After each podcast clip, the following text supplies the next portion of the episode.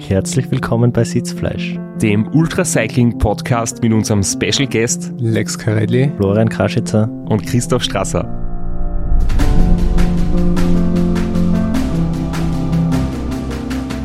Obwohl wir zwei ja keine Special Guests sind, sondern Regular Guests.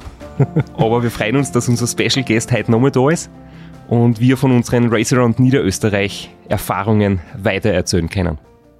Und ich muss nochmal jetzt die dritte Mauer oder wie, wie man das im Theater sprechen nennt, durchbrechen und sagen, wir sind halt wirklich eine Woche später. Es ist nicht so, dass wir die letzte Aufnahme beendet hätten und gleich weiter aufgenommen hätten und das jetzt eine Woche später ausstrahlen, sondern es ist jetzt wirklich eine Woche später. Deswegen könnte es sein, dass der Einstieg in die Folge ein bisschen holpert, bis wir wieder dorthin kommen, wo wir letzte Woche aufgehört haben. Naja, vielleicht können wir so schaffen, dass wir jeder die Trainingsstunden von letzter Woche bis jetzt durchsagen. Ich glaube, da gibt es äh, ganz klare, ganz klare Tendenzen. Da sind wir schnell durch. Null. 2,5. Ich muss jetzt nachrechnen, bin überrumpelt, aber äh, Regular Guest und Regular Training kann ich nur sagen. Also irgendwo im Bereich von 15 bis 20 Stunden. Das, das Run ist jetzt doch schon wieder Zeit her. Meine nächste Herausforderung kommt bald und ich trainiere wieder ganz normal.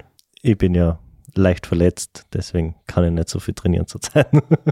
du bist überknechelt, oder? Im Ziel des Race Round Niederösterreich am Weg aufs Klo oder von der Bühne runter oder irgend sowas ist da dann was passiert? Aus dem Klo raus wieder, ja. Mit den Radelschuhen noch, aber du nimmst zu viel vorweg.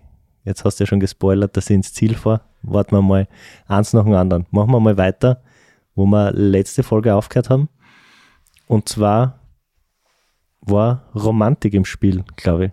Ich bin von meiner Crew gefragt worden, wie es ausschaut, ob ich meine zwei großen Konkurrenten bald einhole. Und ich habe ein bisschen gejammert, weil es doch recht kalt war. Und ich habe überlegt, äh, ist vielleicht Zeit, kurz stehen zu bleiben, einen Trikotwechsel zu machen oder was drüber zu ziehen. Und äh, dann habe ich mir gedacht, na, es ist irgendwie doch schon um die Zeit, es zählt jede Minute.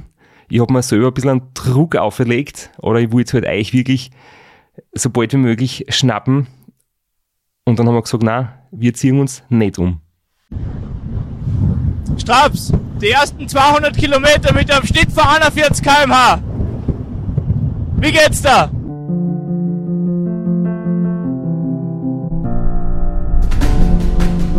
Ja, ich weiß nicht, wir sind letztes Jahr 200 gefahren in 5 Stunden 1 oder so. Und da habe ich mit meinen Kopfrechenkünste ausgerechnet, dass wir gerade kein 40 geschafft haben. Und äh, heuer waren wir 4 Stunden 53, also deutlich schneller und ja, es läuft wirklich gut und jetzt wollte man endlich stehen bleiben, ein bisschen was Wärmeres anziehen, aber nachdem es jetzt von 4 Grad auf 5 Grad wärmer geworden ist, äh, scheißen wir auf die Umziehpause und fahren weiter. So eine wärmende Creme eingeschmiert und das muss reichen der Wald. Damit können wir das leidige Thema Wetter abschließen. Wir haben letzte Folge alle genug gejammert über den Regen, über die Kälte. Wir müssen es einfach hinnehmen. Es ist ein Radrennen. Wir können uns nicht aussuchen. Es ist ein Freiluftsport, wie man sagt.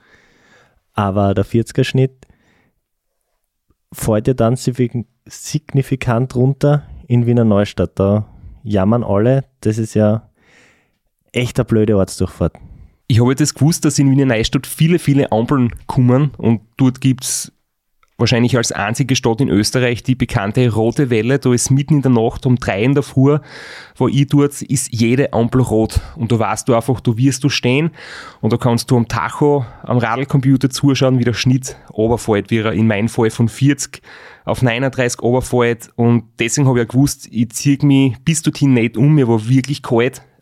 Aber dort bei der roten Ampel hast du dann genug Zeit, du kannst dich bei jeder Ampel frisch anziehen und das habe ich halt eingeplant und dort haben wir dann tatsächlich ein langes Trikot über die Ärmlinge drüber gezogen.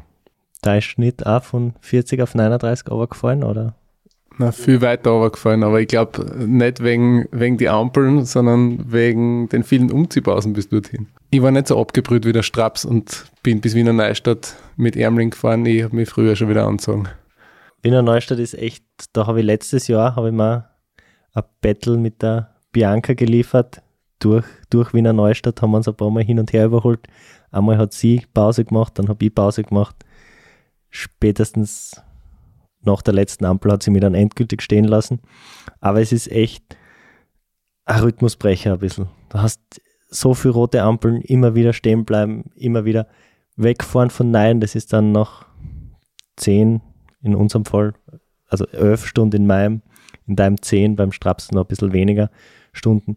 Trotzdem anstrengend, jedes Mal wieder von Null wegfahren, einklipsen, auf Geschwindigkeit kommen, man ist faul, man hat wahrscheinlich einen schweren Gang drin, ist, ist mühsam mitten in der Nacht, im Finstern. Und wenn du siehst, in 200 Meter ist die nächste Ampel schon wieder rot. Eigentlich hast eh schon einen Frust und du weißt, das ist jetzt äh, irgendwie umsonst, da jetzt irgendwie Gas zu geben, weil du stehst dann eh bald wieder.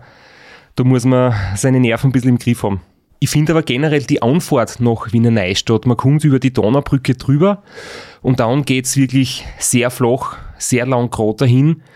Und es ist eine Phase, da habe ich voriges Jahr zum Kämpfen angefangen. Da ist mir nicht so gut gegangen wie davor, weil da kommt dann doch die Müdigkeit. Es ist äh, schon sehr lange Zeit dunkel. Es ist ja einfach schwer fokussiert zu bleiben, weil sich rundherum nichts tut. Und ich weiß nicht, wie es euch gegangen ist. Ich habe heuer, weil ich gewusst habe, auf was, was auf mich zukommt, auch noch neunmal Ram habe ich immer noch diese, diese Phasen, wo einfach lange monotone gerade Stickerl auf die Psyche gehen. Aber heuer habe ich erstens gewusst, was auf mich zukommt und ich habe natürlich euch irgendwie vor mir gehabt und habe mir gedacht, ich werde euch jetzt demnächst vielleicht einholen und es ist ein bisschen Motivation und dann haben wir kurz Zeit für einen Smalltalk. Aber wie ist denn euch auf der Passage gegangen, die lange, lange Gerade bis Wiener Neustadt? Ich habe nicht gewusst, was auf mich zukommt. Ich habe das komplett verdrängt gehabt. Ich habe mich einfach an das überhaupt nicht erinnert. Ich habe letztes Jahr ist mir ja bis Donaubrücke super gegangen und danach habe ich einen kleinen Einbruch gehabt. Aber mir ist diese von Donaubrücke bis Wiener Neustadt, das ist mir nie so weit vorkommen. Das ich, an das habe ich mich überhaupt nicht erinnern können. Und dann ist mir das dort richtig lang vorkommen. Es hat sich richtig gezogen, bis da endlich Wiener Neustadt ist.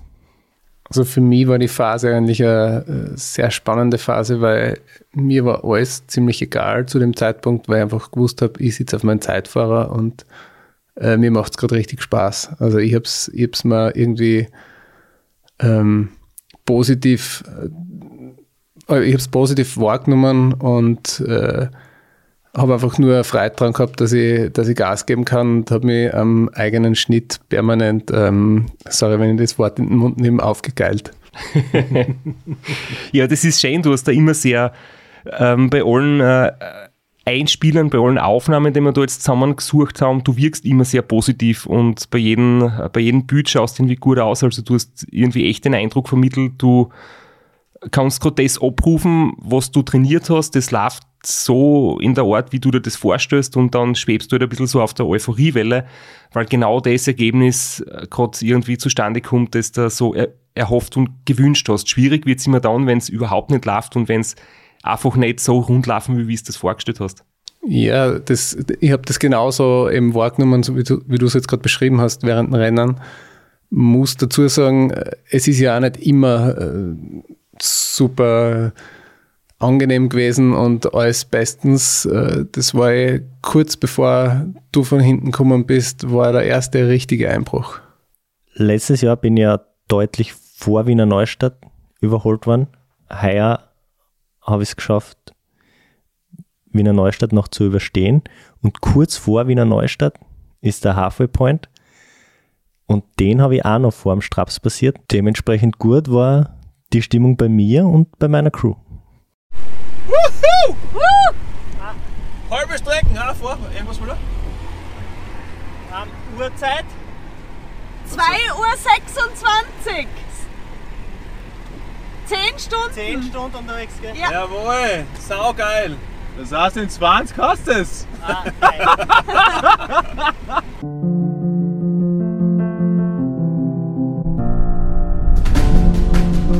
Wie viele Höhenmeter haben wir? Ja, 1000 wahrscheinlich. Na, Nein, wir haben mehr, wir haben mehr. Moment, wir haben 1400 haben wir schon vor 4 Stunden gehabt. 1250 haben wir. Na, haben wir ja schon mehr gehabt. Na. Wir haben, waren wir schon 1400 gehabt. 1620 haben wir schon. Jawohl. Also nur mehr 4400. Ja. A half Everesting. Lächerlich, das machst du an einem normalen Samstag. Während der Flo in Half Halfway Point schon passiert hat, war ich noch ca. 15, 20 Kilometer davor. Und da habe ich meinen ersten Einbruch gehabt, weil mir die Crew gesagt hat, dass du Straps jetzt bald mich haben wirst. Das waren so vier, fünf Kilometer, was noch hinter mir oder so. Und da habe ich mir echt gedacht, ich habe mir eigentlich ein anderes Ziel gesetzt, nämlich dich in Schach zu halten bis zum Semmering. Und das geht sich aber nicht aus, obwohl ich gefahren bin wie ein Berserker. Und das hat mich so dermaßen zum Zerbröseln gebracht im Kopf, dass ich echt kurzzeitig ziemlich langsam gefahren bin, bis, ich, bis mir die Crew dann wieder auf Schiene gebracht hat mit ein paar positiven Worten, dass das du bist, der hinter mir ist und nicht irgend, irgendwer und dass ich mich zusammenreißen soll und wieder ein bisschen ins Gas steigen soll. Nicht der Kraschitzer, der von hinten kommt. Aber ich sag da, falsche Stadtgruppe. Hättest du auf mich gehört, hättest du das bis zum Semmering durchgehalten wahrscheinlich. Aber es ist irgendwie ja total absurd. Gell? Wir fahren jetzt da im, im gleichen Rennen, jeder fährt für sich. Wir sind Freunde, jeder hat ein anderes Leistungslevel irgendwie, also zumindest meins ist jetzt, sagen wir mal, anders. Und trotzdem beschäftigt es dich irgendwie, dass du zu überholt wirst, obwohl es ja eigentlich klar ist, dass das passieren wird. Das schon, aber ich habe mir halt mit deiner Zeit vom letzten Jahr und mit meine möglichen Wattwerte und mit dem, was ich mir ausgerechnet habe, eigentlich ausgerechnet, dass es bis Anstieg Semmering eigentlich ausgehen könnte. Und das war dann halt doch nicht so. Du hast halt leider nicht wissen können, dass es bei mir halt um einiges besser läuft wie das letzte Jahr. Bei mir war auch wirklich so, die Form war gut, die Stimmung war gut und ich habe mich da wirklich gefreut, jetzt endlich einmal wenn zu sehen, wo ich dann gern einmal ein, zwei Minuten ruhen lasse, um ein bisschen plaudern zu können. Da könnte man jetzt theoretisch sagen, habe ich ein paar Sekunden verschenkt, aber das habe ich echt gern gemacht und ich habe mich wirklich schon gefreut, ähm, dir auf die Schulter zu klopfen, wenn ich die überhole und vielleicht ein bisschen ein paar nette Worte zu sagen, falls du das brauchst, weil so wie du gefahren bist, hat er das eigentlich für Außenstehende nicht den Anschein gehabt, dass du gerade irgendwie kämpfst. Und dein Frust hört man da zumindest nicht an. Also du hast das zumindest nicht nach außen getragen. Weil du bist saugeil unterwegs. Ich ich weiß das sind so, wie spät das ist so, was für passiert. Aber scheißegal, du fährst super, das kann ich dir sagen. Ja, als kleine Motivation. Aus. Es ist kalt und es ist Nacht. Alles andere ist wurscht. Bis später.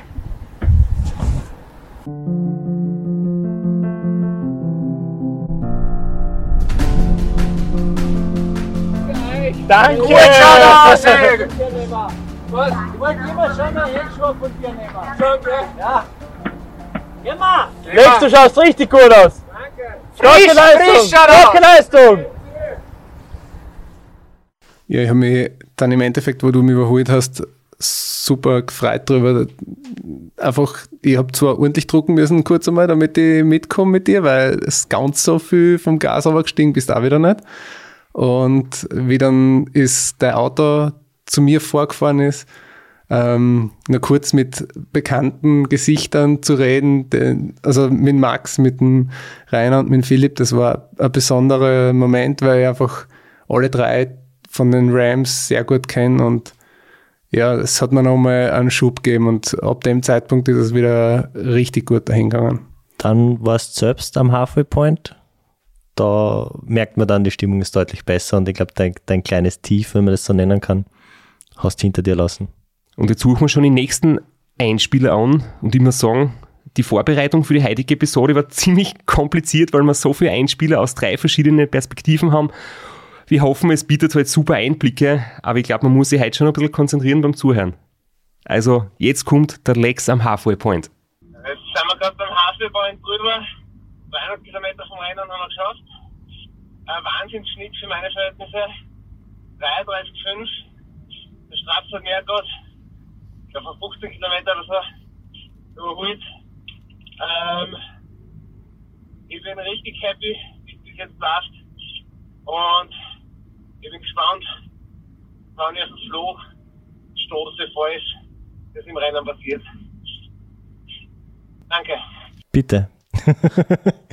ähm, ja, der Fokus schon wieder nach vorne gerichtet und kämpferische Ansage, würde ich sagen.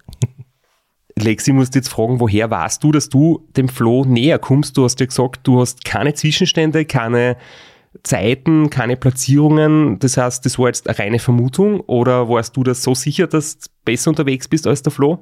Es war eine Vermutung und die Vermutung ist deshalb entstanden, weil am Start einen kleinen Fauxpas mir geleistet habe. Wir sind zum Flo hinkommen und ich sehe in Flo seine zwei Radeln und sehe ich keinen Aufleger am Radl. Und ich denke mir, was ist denn da los? Und ich habe noch irgendeine freche, blöde Aussage ähm, geschoben, zwecks Aufleger. Die Antwort war vom Flo, nein, er fährt ohne. Und da haben wir dann schon gedacht, dass ich nicht mit einem Zeitfahrer um einiges schneller fahren kann, wie der Flo ohne Aufleger, da, da, da müssen wir ziemlich drucken, sagen wir so. Und ich glaube, das ist einfach das gute Stichwort für unseren nächsten Schummelzettel, weil bei mir ist ja der Wattmesser kurz nach Wiener Neustadt oder auf der Timestation nach Wiener Neustadt ausgefallen. Also ausgefallen. Die Batterie war leer von der Wattkurbel. Und es ist jetzt aber zu meiner Verteidigung möchte ich sagen, es ist jetzt kein so ein Rookie-Mistake, nachdem das klingt, weil ich habe drei Wochen davor die Batterien getauscht. Und normalerweise halten die schon ein bisschen viel länger.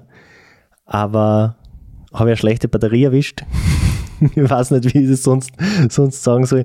Jedenfalls, also auf der Timestation nach Wiener Neustadt ist er irgendwann ausgefallen. Hast du eine billige Batterie gekauft an der Kasse vom Supermarkt oder hast du gescheite Originale bestellt, die vielleicht ein paar Euro mehr kostet und dazugehört? Nein, ich habe ja so einen, der mit normalen Knopfbatterien funktioniert und da habe ich Knopfbatterie aus dem Supermarkt genommen. ja. Äh, ihr Power to Max Kurbeln und da hat es die Vorgänger von der jetzigen Modellreihe, die haben auch Batterien gehabt und da hat es die guten Batterien gegeben, die man sich bei Power to Max bestellt für, ich glaube, 7, 8 Euro oder die gleichwertigen vom Elektronik-Supermarkt für 3 Euro und da habe ich eine ähnliche Erfahrung gemacht. Die 7 Euro Batterien haben ein Jahr fast gehalten und die anderen drei Wochen. Also vielleicht äh, ich würde jetzt nicht Ursachenforschung betreiben, vielleicht stimmt das gar nicht, aber es könnte sein. Jedenfalls ist das passiert und deswegen kann man keine Endanalyse machen. Ich habe ja letzte Woche das in den Raum geworfen, dass der Lex rein aufgrund des Zeitfahrers so viel schneller war als ich. Aber wir haben jetzt die, die Zahlen da, zumindest bis Wiener Neustadt. Und da hat er mal 50 Minuten abgenommen. Und es lag nicht am Zeitfahrer. Alleine, würde ich sagen. Aber es waren schon seine Wattwerte um die 50 Minuten besser, das kann man schon so sagen. Ja, dann präsentieren wir die Zahlen. Bis Wiener Neustadt waren es 330 Kilometer. 10 Stunden 51 hat der Flo braucht. 10 Stunden 9 Minuten der Lex und ich war ein bisschen schneller. Ich habe 8 Stunden 17 braucht. Aber wir wollen ja eigentlich eure zwei Wattwerte vergleichen, weil wir aufs Material auch irgendwie abziehen. Und da stehen zwei Werte da, die jetzt nicht so wahnsinnig unterschiedlich sind. Sich aber auf die Zeit durchaus potenzieren, würde ich sagen. Also bei mir stehen da 200 Watt und beim Lex 220 Watt. Das ist Normalized Power über diese 10 Stunden über diese 330 Kilometer. Bei mir steht da noch ein Schnitt von 30 und beim Lex beachtliche 32,5. Und jeder, der sich mit Wattwerte und Geschwindigkeiten ein bisschen beschäftigt, weiß, 20 Watt sind eigentlich nicht ausreichend, um 2,5 km/h schneller zu fahren. Das heißt, da hat die Aerodynamik sehr wohl mitgespielt. Wobei natürlich das Gesamtpaket aus Gewicht, aus Angriffsfläche, ob man breite oder schmale Schultern hat, irgendwie alles mitspielt, der Helm, die Ausrüstung und so weiter. Aber wichtiger Wert ist natürlich schon die Wattleistung und da sieht man, dass der Lex durchaus vom guten Material auch profitiert hat. Gutes Material und gutes Training, würde ich sagen. Und dazu, wir haben am gleichen Radl gesessen, und das ich sehe die Werte jetzt gerade das erste Mal, wir haben am gleichen Radl gesessen, hätte ich die abonniert, aber nicht ganz so arg. ja, also brauche ich wahrscheinlich fürs nächste Mal 50 Watt mehr um den Nachteil des, des fehlenden Zeitfahrers. Obwohl, je schneller du bist, desto mehr macht der Zeitfahrer ja aus.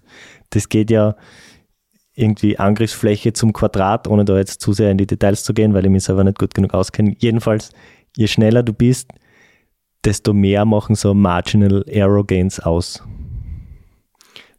Zum Vergleich beim Straps 280 Watt und ein 39er Schnitt. Und ob du jetzt 39,7 fährst oder genau 30, bei den 10 km/h mehr macht das die Aero-Position viel mehr aus einfach. Aber Flo, ich kann da anbieten, ich habe noch ein Zeitvorradl daheim stehen, ich kann dir das borgen. Unter einer Voraussetzung, du machst das nicht so wie der Lex, dem ich die Scheiben borgt habe und dann erzählt er im Podcast, dass er sich auch Scheiben gekauft hat, sondern ich erinnere dich heute nochmal dran, gell? Du kriegst das zurück irgendwann. Ich habe sie noch nicht wieder, aber irgendwann hätte ich es gern. Versprochen. Ich fahre gerne mal eine Runde mit deinem Zeitfahrer, vorausgesetzt die Wattkurbel ist aufgeladen, damit er direkt die Vergleiche sieht, was es bringt. nach Wiener Neustadt, nach der Time Station kommt eine Passage, das ist wahrscheinlich, Österreich ist ein kleines Land, Österreich ist ein hügeliges Land, kommt wahrscheinlich die längste Gerade Österreichs. da kommt ein gerader Strich von Wiener Neustadt bis Glocknitz bis zur Auffahrt des Semmerings. Und dort hat mir dann der Straps überholt. Er wird ja hoffentlich auch aus seine Sachen lernen. Grazer Kennzeichen. Das schaut gut aus.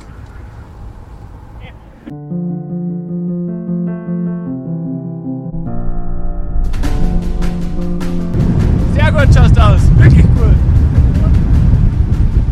Ja, geht super. Der Carelli macht mir ein bisschen Sorgen, der ist schon wieder Neustadt. Alles Gute. Lustige Anekdote aus meinem Pacecar, die sind direkt nach dem Überholmanöver zu mir hergefahren und ich war ziemlich außer Puste. Ich habe da wirklich äh, ein bisschen überpaced, um da ein paar Minuten nebenher zu fahren für ein kleines Tratschal. Und die haben mir dann erzählt, wie viel Geschwindigkeitsüberschuss du gehabt hast, weil du wolltest mir eigentlich nur auf die Schulter klopfen, hast aber dann an meinem Sattel festhalten müssen, um ein bisschen abzubremsen. Und das hat man so richtig gesehen, wie es da die Schulter ein bisschen zurückreißt.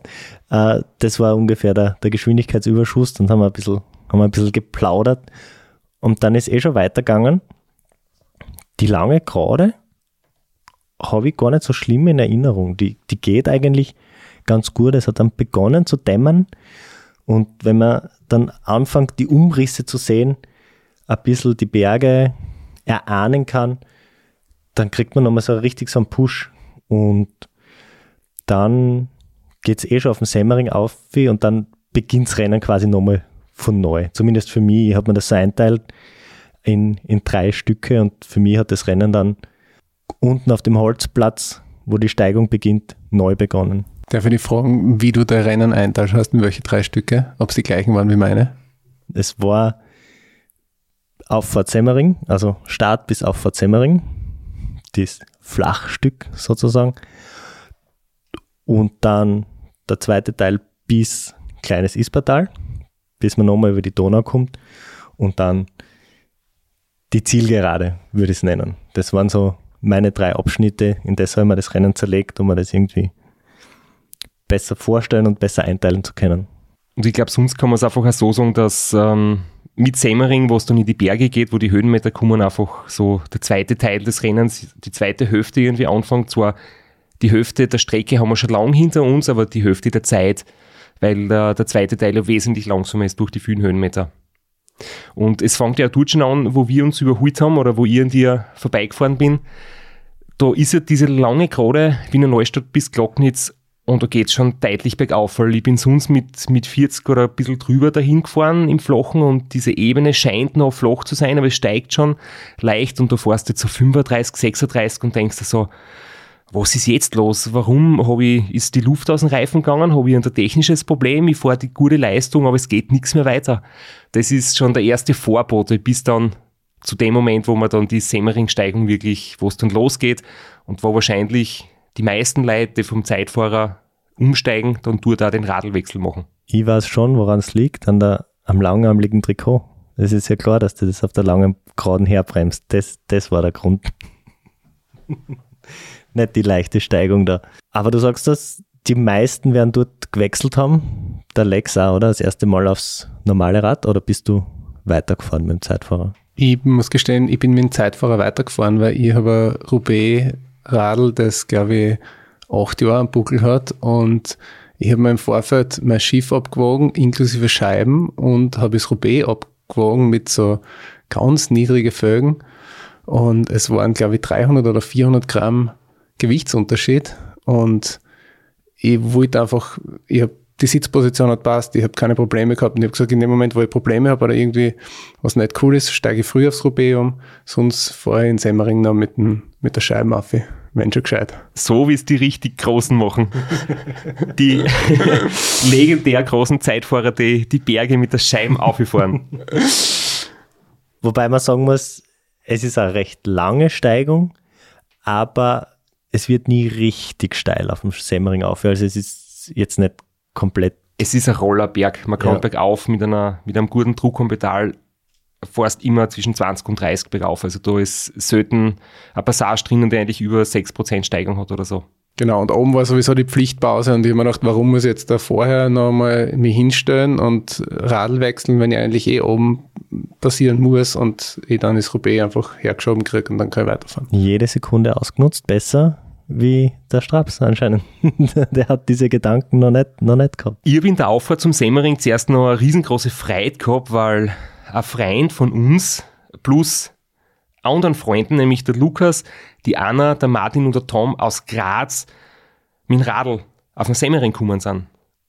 Und das habe ich zuerst nicht realisiert. Ich habe nur gesehen, ich fahre da auf und in einer Kurve am Straßenrand stehen vier Leute am Radl. Es war, ich glaube, vier in der Früh, halb fünf in der Früh. Es war Sowas, ja. wirklich kalt und es ist gerade ein bisschen dämmerig geworden. Also nicht die Zeit, wo man jetzt irgendwie gemütlich äh, eine Radtour macht.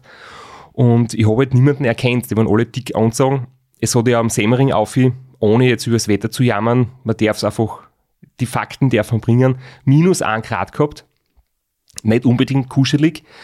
Und dann sind diese vier Radlfahrer plötzlich ein Stückchen neben mir hergefahren und dann habe ich gesehen, das waren eben unsere Freunde aus Graz, die sind um Mitternacht in Graz weggefahren, um uns am Semmering anzufeiern. Das war echt cool, das hat mich richtig gefreut.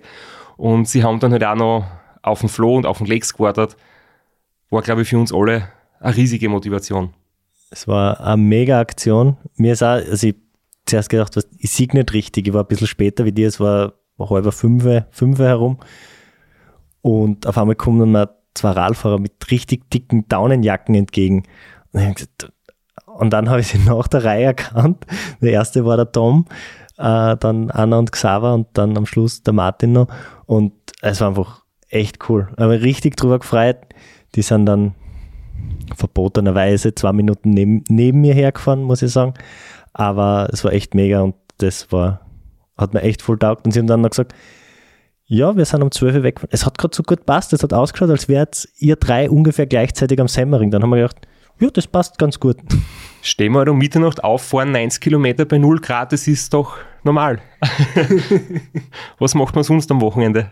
Ja, bei mir war es schon ein bisschen später, ähm, wie, sie, wie, sie, wie ich auf sie getroffen bin. Und ähm, bei mir haben es keine Daunenjacken mehr angehabt, bei mir haben sie es gerade einpackt und sie hätten mich fast versammelt, weil ich mit so einem Karacha auf bin. Nein. Aber ähm, ich muss ehrlich sagen, ich habe es auch überhaupt nicht backen können und das war der zweite richtig arge emotionale Moment im Rennen, mit die Tränen ausgedruckt. Ich habe es überhaupt nicht dafür, dass die wirklich herkommen sind zum Anfeiern. Und echt Kilometer später hat es mich noch beidelt und ähm, hat es mir die Tränen ausgedruckt, weil es weil es echt so äh, eine coole Aktion von ihnen war. Nachdem es ja dem Reglement entsprechend nicht erlaubt ist, neben dem Radfahrer herzufahren, kann man aber neben dem Auto ein bisschen herfahren und wie das klingt, wenn der Xaver ein paar Worte mit meiner Crew wechselt, können wir uns jetzt anhören. Wirkt da noch recht fit, muss ich. Was hui. sagen. Wie viele Kilometer sind denn jetzt da? 375. 350. Na gut, ein bisschen ist noch. Ja, Aber, aber ich glaube, dass jetzt gerade die blödeste Zeit irgendwie war. Also mit es so. war halt echt kalt an, ne? Ja, das stimmt, Ja. aber mir kommt mir vor, wenn es dann, wenn's dann quasi dunkel ist Ja, und dann hell wird, dann ist es immer brutal mit der Gemütlichkeit. ja. Dann geht es wieder ein bisschen bergauf. Ich habe ihn jetzt vorgestellt als Xaver, du hast vorher, glaube ich, Lukas gesagt. Falls da Verwirrung herrscht, ist es ein und dieselbe Person, der Artist formerly known als Xaver, ist der Lukas. Bei Veloblitz hat jeder Radkurier einen Botennamen. Und im echten Leben ist der Lukas Kienreich ein Race Around Austria Finisher, der Dritter geworden ist 2017. Race Across the Alps schon ein paar Mal gefahren ist, 24-Stunden-Rennen gewonnen hat. Also der weiß schon, worum es bei dem Sport geht und hat er dementsprechend äh, fachmännisch seinen Kommentar dazu abgegeben. Obwohl ich wieder sprechen muss, weil für mich die Phase so zum Sonnenaufgang eigentlich die, die geilste ist. Das taugt mir am meisten. Da werden mir so richtig nochmal neue Lebensgeister eingehaucht. Also das taugt mir voll, auch wenn es kalt ist, aber da habe ich so richtig noch so einen, so einen Push gekriegt und so einen Motivationsschub. Also mir geht es da anders wie im, wie im Lukas. Lex, wie ist für dich der Moment, wo es hell wird in der Früh? Meistens ist es der Moment, wo man weiß, man hat schon ziemlich große Strecke hinter und ich bin auch eher so wie der Flo, mir, mir motiviert es, wenn ich dann, wenn die Sonne aufgeht und wenn man weiß, jetzt geht es in den nächsten Tag. Ich habe ja die naive Hoffnung gehabt, dass es nochmal warm wird und dass ich dann langsam beginnen kann, mir wieder die Sommersachen anzuziehen. Mir ist aber eigentlich bis ins Ziel nicht mehr richtig warm geworden. Naja, mir ist es anders ergangen wie dir. Ich habe es übersehen und bin, glaube ich, um neun oder halb zehn noch mit vier oder fünf Schichten gefahren und mir ist, und mit den dicken Neopren überschuhe und mir ist echt die Luft innen irgendwie gestanden und ich, irgendwann habe ich gesagt, wir müssen ganz schnell ausziehen und das hat dann wieder geholfen, damit ich wieder ein bisschen Luft kriege.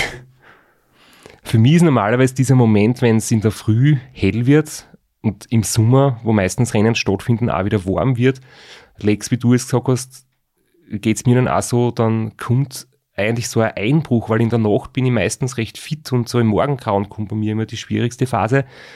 Da muss ich mich ausziehen und wenn, wenn ich kühl angezogen bin und wenn es luftig ist, dann, dann tue ich mir ein bisschen leichter mit, mit gute Laune behalten.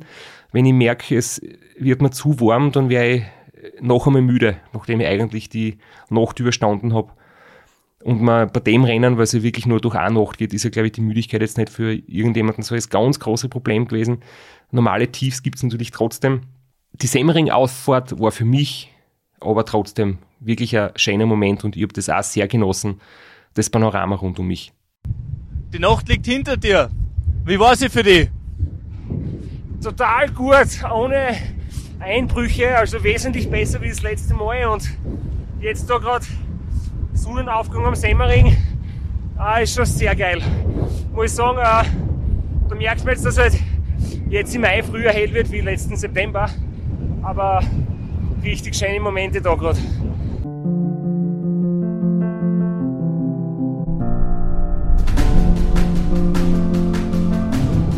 Wie waren die beiden Überholmanöver des Rennens, würde ich fast sagen? Wie waren die für dich? Ja, voll schön, ich habe mich voll gefreut.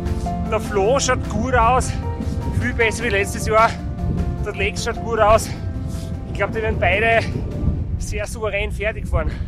Jetzt kommen die richtig vielen Höhenmeter. Wie wirst du das angehen?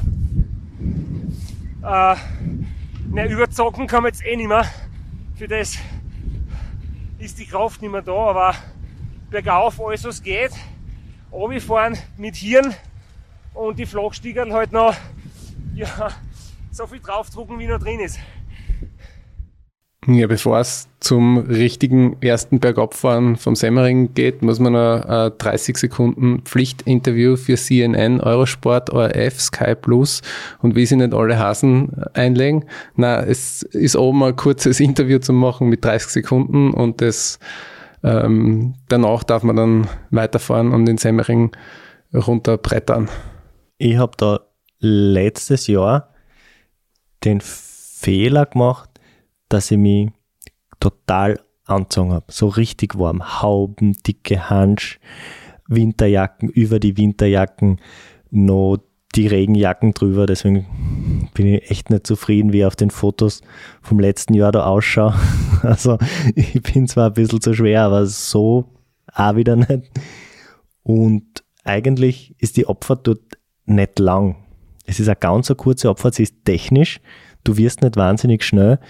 Also hat sich das überhaupt nicht ausgezahlt. Deswegen habe ich heuer einfach das gewarnt vom, von der Auffahrt anlassen. Ich habe mich nicht umgezogen, gar nichts, einfach 30 Sekunden drüber, obi und man kommt ja dann gleich in den nächsten Anstieg. Hast du dort letzte Radl oben gewechselt, oder? Bei der kurzen Pause, bei der vorgeschriebenen? Ja, genau. Ich habe da vom Schiff aufs Roubaix gewechselt und war relativ spät, wie wir vorher schon festgestellt haben, aber für mich genau der richtige Zeitpunkt. Und ab da ist es dann im hügeligen Bereich mit Roubaix weitergegangen. Wir haben ja bei gemeinsamen Trainingsfahrten auch drüber geredet, weil du mit dem Gedanken gespielt hast, am Zeitvorrat das ganze Rennen durchzufahren. Und mein Gegenargument waren eigentlich die Abfahrten, sprich das Bremsverhalten, das Lenkverhalten, einfach die, die technische Seite einer Abfahrt kannst du halt mit einem Rennradl einfach besser handeln. Wie ist es da jetzt da gegangen? Glaubst du jetzt im Nachhinein, dass mit dem Zeitfahrer diese Abfahrten gut gegangen wären, weil sie sind, wie der Flo schon gesagt hat, nicht simpel. Es sind schon einige Kurven drinnen. Man hat dann zum Beispiel unten eine 90 Grad Abzweigung nach links in einer Passage, wo du eigentlich mit 70 km/h bergab. Das heißt, du brauchst du wirklich eine gescheite Bremsleistung. Und das ist eigentlich bei den Zeitfahrern oft so der limitierende Faktor. Ja, ich bin froh, dass ich äh, nicht mit dem Zeitfahrer durchgefahren bin. Hat zwei Gründe. Zum einen ähm, habe ich ein bisschen Probleme mit, mit den Fingern gekriegt, weil ich mein Lenkerbandel am Zeitfahrer nicht richtig gewickelt gehabt habe und da sind die Finger ein bisschen taub geworden. Das heißt, das war ein Grund. Und der zweite, so wie du gesagt hast, ähm, in den Abfahrten habe ich es doch ein bisschen mehr laufen lassen können mit dem Rennradl und nicht mit dem Zeitfahrer und auf der anderen Seite, ich bin im Training ein paar Mal mit dem Zeitfahrer ins Hügelige eingefahren, wo dann doch auch Abfahrten waren mit äh, Spitzkehren und und und, äh, wo ich mir gedacht habe, es könnte gehen, aber im Nachhinein war es die richtige Entscheidung und ein guter Tipp von dir, danke. Obwohl die 90-Grad-Kurven am Ende der Abfahrt, die hättest du so oder so verpasst, weil die hast du nicht am Schirm gehabt. Da hätte, die hättest du mit jedem Radl verpasst. Du meinst, da wo wir uns verfahren sind, einen Kilometer und dann wieder zurück auf sind? Ja, genau die. Wären wir so oder so vorbeigefahren. Ja, das ist ein Vorteil. Der Straps und ich, wir haben ja vor dem, vor dem Start im letzten Jahr uns die Strecken angeschaut, ab Semmering, zumindest teilweise. Und die haben wir gekannt. Die haben wir gewusst. Und das war kein Nachteil zumindest, weil wenn man die verpasst, da geht es ziemlich flott dahinter, hat man gleich ein paar Meter hinter sich gebraucht. Ja, und das Lustige war, der Hausi, der war ja bei mir im, im Betreuerauto und der hat vor dem Rennen und während dem Rennen viermal gesagt, wir müssen beim Semmering fahren, dann den Linksabzweiger äh, nehmen. Ich habe es ja verpennt im letzten Jahr, wo ich Betreuer war, da habe ich geschlafen. Das bin nicht durchbeilt, wie wir den Linksabbieger gefahren sind. Aber wir haben ihn trotzdem nicht erwischt. Also für alle, die uns zuhören, Semmering, Abfahrt, scharf links, mit Piepsen am Garmin einstellen oder mit einem Post-it auf dem Rahmen kleben, wie immer auf jeden Fall darauf Acht geben. Oder falls uns jemand von der Organisation zuhört, so einen Wache anstellen. Ich habe jetzt viel Giro geschaut die letzten Wochen, einfach an mit einer Warnweste und einer Fahne, der dort einwinkt. ist aber auch schief gegangen. Unlängst ist äh, der führende äh, Spitzenreiter vor dem Feld auf auf der Flamme Rouge, einen Kilometer vom Ziel, abgeleitet worden und hat damit seinen Etappensieg verloren. Ja, man braucht einen Wacher, der den Weg kennt. die Schorfe links führt uns dann in die kalte Rinne und da ist eigentlich, finde ich, einer der giftigsten Anstiege im Rennen. Das ist richtig steil und aber, aber kurz, also, also mir ist gut gegangen und ich habe den für meine Verhältnisse sehr, sehr gut bewältigt und habe den als sehr machbar empfunden. Und danach, also da fährt man über so, so eine ganz eine flache Kuppe drüber, wo man ganz spät drüber sieht und hat man dann, ach, voll geiles Panorama und da sieht man richtig geil und da war es bei mir dann das erste Mal, dass, dass ich direkt Sonnenstrahlen gespürt habe auf mir und da ist mir innen so, sofort warm geworden. Und dann habe ich gedacht, na super, ich brauche mir jetzt nicht mehr groß umziehen und nicht mehr viel überlegen. Ich fahre jetzt einfach so dahin, bis mir warm genug ist und dann steige ich um aufs kurze Trikot und auf die kurze Hose. Aber man fährt dann das Rackstal entlang und es ist so ein tiefe Schneisen, da scheint kein Sonne. Dann bin ich wirklich zwei Stunden bis zur kalten Kugel, es sind knapp 50 Kilometer bis zur nächsten Timestation, richtig gefroren und da habe ich meinen einzigen richtigen Durchhänger gehabt in dem Rennen. Da ist mir richtig schlecht gegangen. Ich war total erfroren, weil ich gedacht habe, na, nach der Kurven kommt die Sonne, nach der Kurven kommt die Sonne und dann wird es mir endlich wieder warm. Hab dann in der Hoffnung auf die baldige Umziehpause nichts mehr gegessen und nichts mehr getrunken, weil ich gedacht habe, das mache ich, wenn ich mich umziehe. Und habe es da komplett übersehen und habe dann richtig schlimmen Einbruch gehabt. Also ich muss sagen, an den Teil vom Rennen habe ich relativ wenige Erinnerungen, weil das war das zweite Mal im Rennen, wo ich äh, mir Musik angeguckt habe und ich habe wirklich die Musik eingetan, Kopf und gib ihm. Und das war, ja, ich, ich weiß, ich bin da einfach gefahren, aber ich kann mich nicht erinnern, ob da die Sonne gescheint hat oder irgendwas anderes. Ich war da einfach im Flow drinnen und ja. Wann warst du so weit, dass ihr euch begegnet seid? Es war dann tatsächlich erst bei der Time Station. Also ich bin 50 Kilometer gefroren und habe einfach vergessen auf Essen und Trinken. Und bei der Time Station Server, das ist so ein Gasthaus, da ist ein großer Parkplatz und dort hat dann endlich die Sonne hingescheint. Und dort habe ich mich kurz hingesetzt und kaum sitze ich, kommt der Carelli.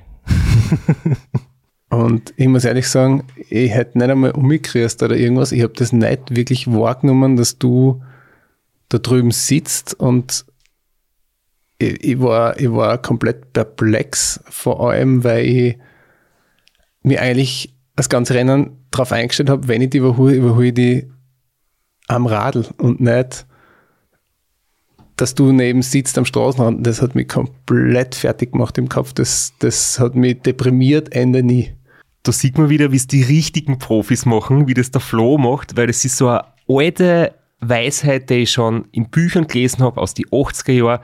Wenn du beim Race Across America zum Beispiel eine schlechte Phase hast und du wirst überholt, das ist damals sogar so weit gegangen, dass bei Schlafpausen haben sie die Fahrer im Wohnmobil auf dem Parkplatz hinter einem Gebäude versteckt, damit der, was überholend vorbeifährt, nicht die Motivation kriegt, die du nämlich dann erhältst, wenn du jemand anderen überholst. Weil ein Überholmanöver ist ja für den, der gerade stärker drauf ist, ein Wahnsinnserlebnis. Der fühlt sich dann einfach richtig gut und, und ist richtig im Flow und fühlt sich bestätigt und fühlt sich stark und fühlt sich nachher noch besser. Und der, was überholt worden ist, der hat vielleicht eh schon seine Krise und danach ist er richtig fertig. Und damit man diese Genugtuung dem Schnelleren nicht gibt, und sie diese Schmach selber erspart, macht man Schwächepausen immer abseits der Strecken. Versteckt vielleicht oder unbemerkt. Und genau die Geschichte habe ich da jetzt eigentlich gehört. ja, es ist immer gut, wenn man so, so erratischen Entscheidungen im Nachhinein irgendeine Logik zuschreiben kann. So war es aber wirklich nicht. Das war wirklich dann endlich dieser Parkplatz, wo Sonne hinscheint, wo ich mich endlich in die Sonne umziehen kann und dann das Essen, was ich die letzten zwei Stunden vergessen habe, nachholen kann. Ich habe dann auch mein Ernährungskonzept, ich glaube, das wenn man, wenn man es Konzept nennen kann, ich glaube, das werden wir nachher noch ganz kurz besprechen, durchbrochen und habe äh, eine Riesenschüssel Porridge gegessen, weil ich einfach äh, so ein Defizit gehabt habe und einfach das braucht habe. Und währenddessen hast du es gut gehen lassen und bist verpflegt worden, wie wir jetzt im nächsten Einspieler hören, den der Lex in seinem Auto aufgenommen hat der Flo ist der feinste Tag von alle. Sitzt keine Küche, gemütlich im Liegestuhl, nach von der Freundin die Füße massieren und ich strampel mich da wie früher oft zu Tode auf. Aber recht hat er. Ja, ich habe es in der letzten Episode kurz angesprochen. Ich bin ja 14 Stunden mit nassen Füßen und nassen Schuhen gefahren und habe diese Pause genutzt, um einen Schuhwechsel zu machen. Und auch einen Sockenwechsel und dafür haben wir die Füße abgetrocknet mit einem Handtuch. Also es war keine Fußmassage und es war auch kein Liegestuhl, es war ein normaler Campingstuhl. Also ich bin zwar drin gelümmelt, aber ich bin schon noch aufrecht gesessen. Ja, so lange hat das Vorbeifahren jetzt auch nicht dauert, damit ich alles richtig wahrnehmen habe können. Und ich muss dazu sagen, was wir uns gefragt haben, wie kriegt der Flo in den kleinen Golf noch ein Liege, äh, ein, ein, Entschuldigung, ein Campingsessel dazu eine. Das war für uns ein, ein riesen Fragezeichen. Normal ist der Golf wieder ein paar Ersatzschuhe schon voll. Drei Personen, eine davon 1,96 groß, ein zweiten Laufradsatz, eine Werkzeugkiste, eine Fahrradpumpe, Gewand und ein Campingstuhl. Alles Platz, easy. Und was zum Essen alles mit dabei gehabt hast, das besprechen wir später noch. Aber ich muss auch sagen, Riesenrespekt an die Sabine, die dir deine Füße äh, abtrocknet, massiert, was auch immer, nachdem du 14 Stunden nasse Schuhe angehabt hast. Also das ist wirklich eine große Liebe zwischen euch. es, der Vorteil ist, es war so kalt, sie haben nicht wahnsinnig geschwitzt, sie waren einfach nur nass. Das, das, das war der Vorteil, sonst wäre es wahrscheinlich eh nicht gegangen. Und als kleine Ergänzung vielleicht noch, ähm, du lamentierst es ja in, in, deinen Vorträgen immer, du hast so viel erreicht und äh, so viele tolle Erfolge gefeiert und alles, was von dir übrig bleiben wird, ist auf der ORF Startseiten Startseiten das Foto von deinen verschrumpelten Füßen. und genau so ein Foto gibt es von mir jetzt auch. Und von deinen Fehlern lernend wird es nicht veröffentlicht. Das bleibt geheim. Es war bei mir sogar im Fernsehen in der Zeit im Bild um 19.30 Uhr, ich weiß es noch ganz genau, die Lisa Gardenstädter, die ähm, bekannte Nachrichtensprecherin der Zeit im Bild, hat über das Race Across America berichtet, über einen damals Zwischenstand, wo ich irgendwie noch auf, auf uh, acht Tage Kurs unterwegs war. Und da ist tatsächlich nicht ein Bild einblendet worden von mir am Radl, wo man vielleicht die Sponsoren sieht oder irgendwie einen schönen Hintergrund mit Monument Valley oder Wüste, sondern man hat echt meine verschrumpelten Füße gesehen. Und der Lex war der, der das Foto gemacht hat. Ich bin heute noch stolz drauf. Das ist das erste und einzige Foto, das von mir in der Zeit im Bild war bis jetzt. Da merkt man, man kann einfach jeden Quadratzentimeter seines Körpers zukleben mit Sponsoren. Wenn es zählt, dann hat nicht einmal der, der Lex Zeit, die irgendwie in Szene zu setzen, dann kommt so ein Foto raus. Jetzt verlassen wir das Thema mit den Füßen und reden vielleicht nur über das, was wir vorher schon äh, erwähnt haben, nämlich über die Ernährung, die ja bei so einem Rennen ganz essentiell ist. Und ich habe, Lex, bei dir gesehen, du hast ja auch stolz schon von deinem Bekleidungssponsor geredet von Cocoon, aber du hast da am Helm so einen Aufkleber gehabt. Da ist irgend sowas umgestanden wie Desire oder Desiree und das klingt wie so eine erotische Dating-Plattform oder irgend sowas. Worum geht's du genau? Also als Fotograf lernt man viele Menschen kennen, viele Produkte kennen und ähm, Desire, so spricht man es zumindest aus, glaube ich, hoffe ich, ist äh, Mate-Tee und den habe ich fotografiert und fotografiere ihn immer und ich habe sie einfach, ich glaube in der Woche vor dem Rennen noch angeschrieben und habe gesagt, okay, ich habe am Helm Platz, es wird super passen, es, der Slogan ist äh, motiviert und von daher, warum nicht, äh, gebt mir ein paar Paletten von einem Getränk, ich mag das super gern und ich habe mir die Pickerlaufe und so ist es dann dazu gekommen. Jetzt hast du alle marketingrelevanten Details äh, verraten. Aber wie ist generell bei dir die Ernährung gewesen? Hast du diesen Tee auch viel getrunken? So wie der Flo seinen grünen Smoothie während dem Rennen natürlich trinkt. Ganz klar, das sagt er nicht nur, das ist tatsächlich so. Wie war es bei dir mit dem, mit dem Mate-Tee? Oder einfach jetzt generell gefragt, wie war deine Ernährung? Hast du es so gemacht wie, wie wir eigentlich, auch mit Ensure Flüssignahrung oder hast du normale Sachen dazu gegessen? Also der Plan war Ensure Flüssignahrung und alle paar Stunden einen, einen leeren Toast oder auf was ich ja immer Bock habe. Ich habe meine Betreuer ähm, darauf hingewiesen, dass sie unbedingt Essiggurke einkaufen müssen, weil ich habe noch in Erinnerung gehabt, beim Glocknamen war das Beste am zweiten Tag Essiggurke essen. Und ich habe aber nichts braucht außer die Schuhe.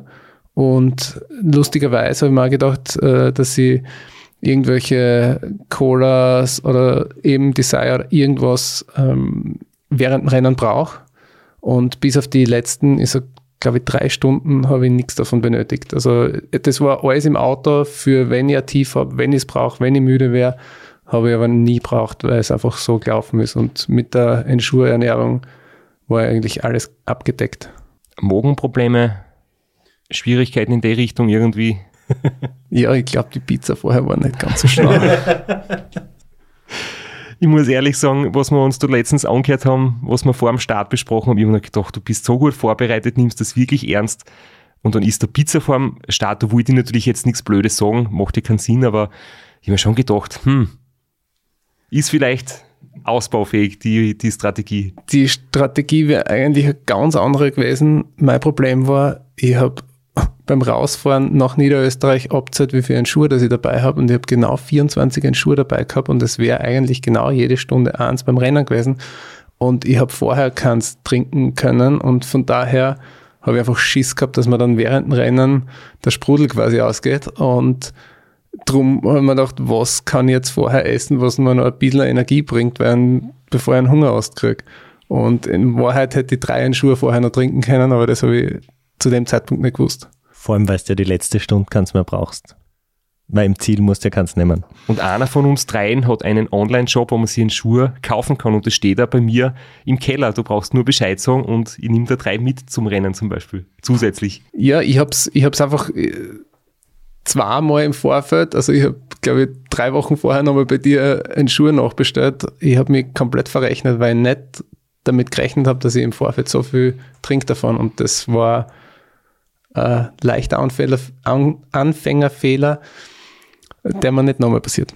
Meine Ernährungsstrategie war eigentlich so, wie sie sie bewährt mit ja, Entschur Flüssignahrung, dazu jetzt das neue entwickelte, was wir auf den Markt gebracht haben, Peroton, ähm, High-End Endurance-Getränk. Nachdem es sehr, sehr kalt war und wir alle halt sehr wenig trinken haben können, bei den Temperaturen habe ich zum Beispiel die Entschur-Dosis irgendwie so auf alle 40 Minuten verkürzt, dass ich halt wirklich genügend Kalorien zu mir nehme, so an die 500 pro Stunde ist das Ziel. Ja, und ich habe es auch gut überstanden ohne Verdauungsschwierigkeiten. Ich habe da drei Tage vorher angefangen, auf den umzustellen. Und das bewährt sich halt immer wieder. Dazu habe ich auch im Vorfeld noch Panaceo genommen, das die Verdauung einfach auch unterstützt, dass man dann irgendwie nicht äh, einen Darm hat, der vielleicht an seine Grenzen stößt. Und mit diesem Konzept, das ist halt sehr simpel und es funktioniert wirklich gut. Flo, du hast auch wieder ein eigenes Konzept entwickelt oder zumindest eins umadaptiert für deine Verhältnisse. Ich habe mir das Best Practice bei dir abgeschaut und habe es an meine Bedürfnisse angepasst. Ich würde sagen, das ist eine, Formulierung, die man so stehen lassen kann. Ich würde sagen, wir lassen die Formulierung jetzt dafür eine ganze Woche so stehen, verabschieden uns von euch und wie dann das genaue Ernährungskonzept, die Strategie und vom Flo ausgeschaut hat und ob es dann aufgegangen ist, hört ihr dann nächste Woche.